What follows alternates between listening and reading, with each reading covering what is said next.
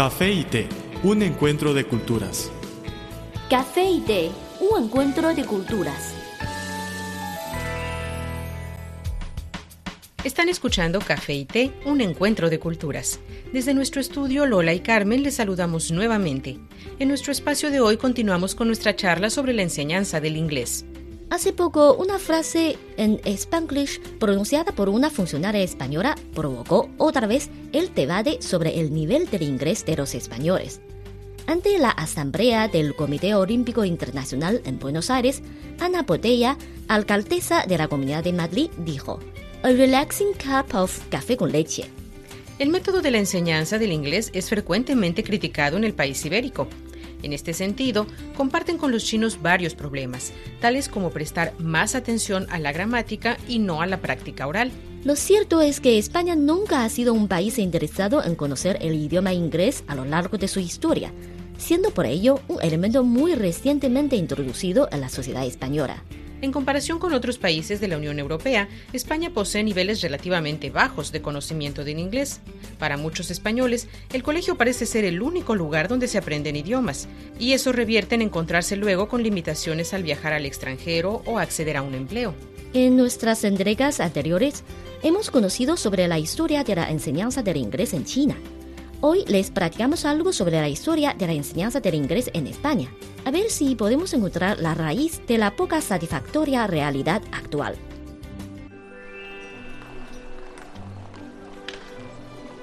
Había una vez una taza de café que rondaba sola por la barra de un restaurante.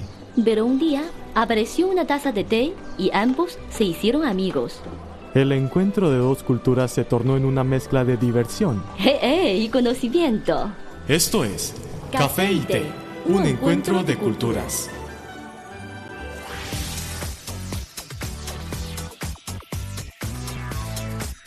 Visítenos en nuestro sitio web espanol.cri.cn.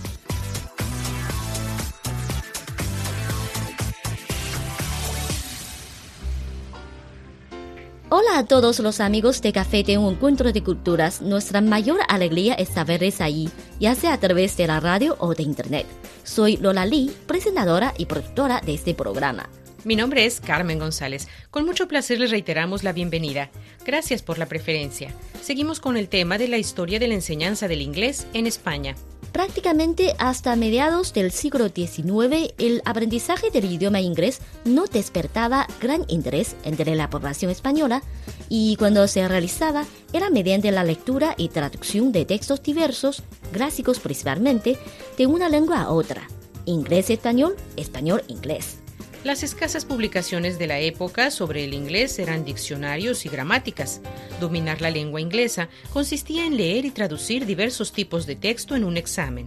No se seguía un método que ayudase a cubrir todas las destrezas del idioma y por supuesto la expresión oral no se consideraba y se dejaba en manos del alumno aprender a hablar.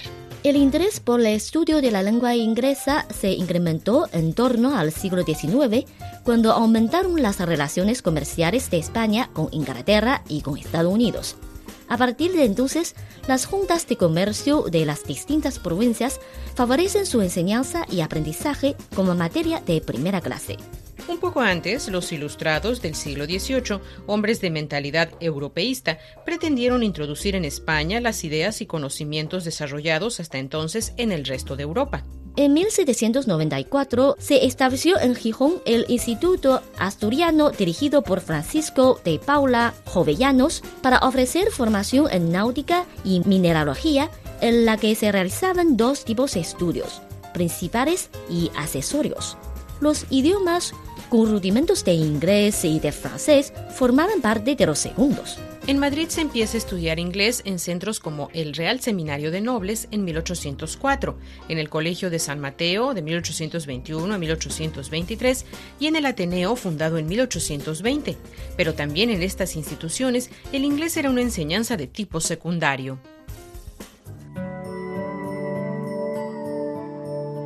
El café es una de las bebidas más populares de Occidente. El té es la bebida tradicional de Asia. En la actualidad, podemos degustar en un mismo lugar de sus distintivos sabores. Así como el café y el té, Las culturas de Occidente y Oriente tienen sus similitudes y diferencias. En nuestro programa podrá conocer algunos aspectos interesantes que estimularán sus conocimientos. Esto es Café y Té, un encuentro de culturas.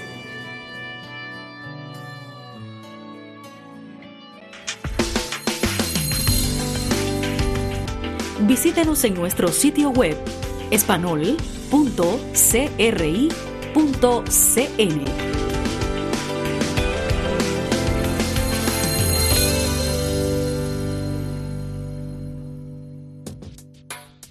Café y Té, un encuentro de culturas, le agradece por la sintonía.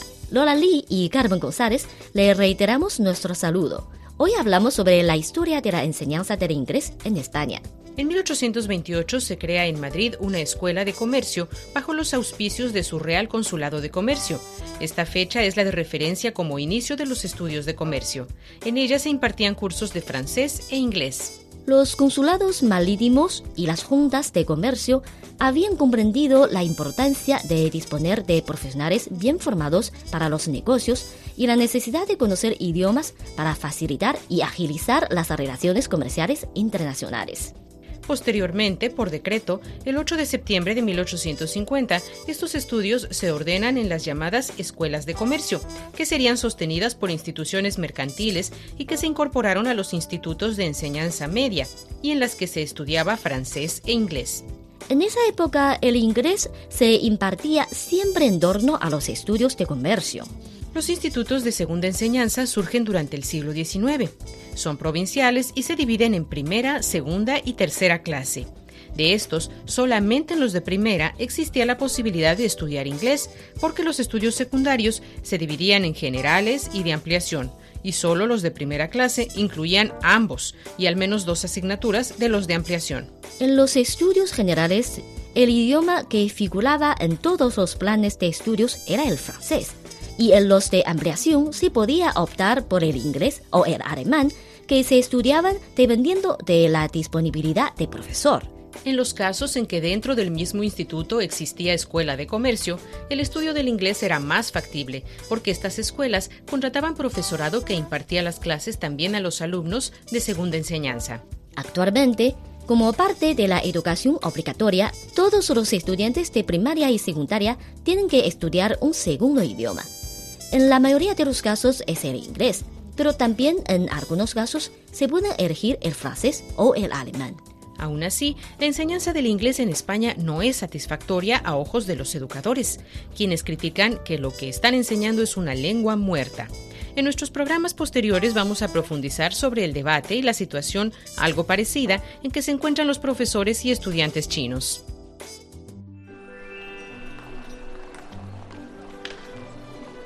Había una vez una taza de café que rondaba sola por la barra de un restaurante.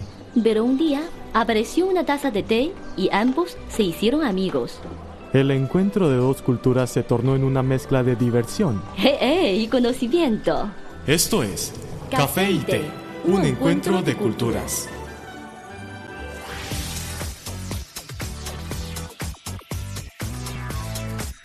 Visítenos en nuestro sitio web espanol.cri.cn.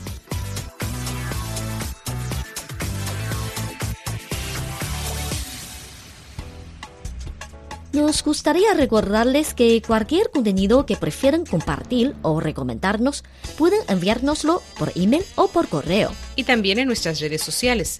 En Facebook nos encuentran como Radio Internacional de China y en Twitter síganos como arroba CRI Espanol. Con muchísimo gusto recibiremos sus sugerencias y comentarios. Aquí tienen nuestras vías de contacto.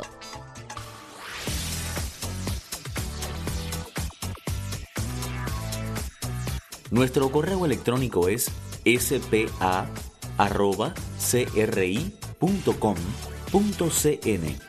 o bien puede enviarnos una carta a la siguiente dirección.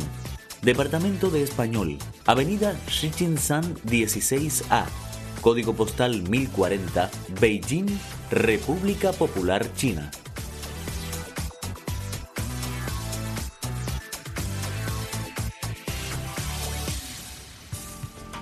Escriban siempre. Y no olviden de poner para café y té en el sujeto de su email o en el sobre de su carta. Un encuentro de culturas, un espacio hecho especialmente para usted. Hasta luego. Chao. Café es una de las bebidas más populares de Occidente. El té es la bebida tradicional de Asia. En la actualidad, podemos degustar en un mismo lugar de sus distintivos sabores. Así como el café y el té, las culturas de Occidente y Oriente tienen sus similitudes y diferencias. En nuestro programa podrá conocer algunos aspectos interesantes que estimularán sus conocimientos. Esto es Café y té, un encuentro de culturas.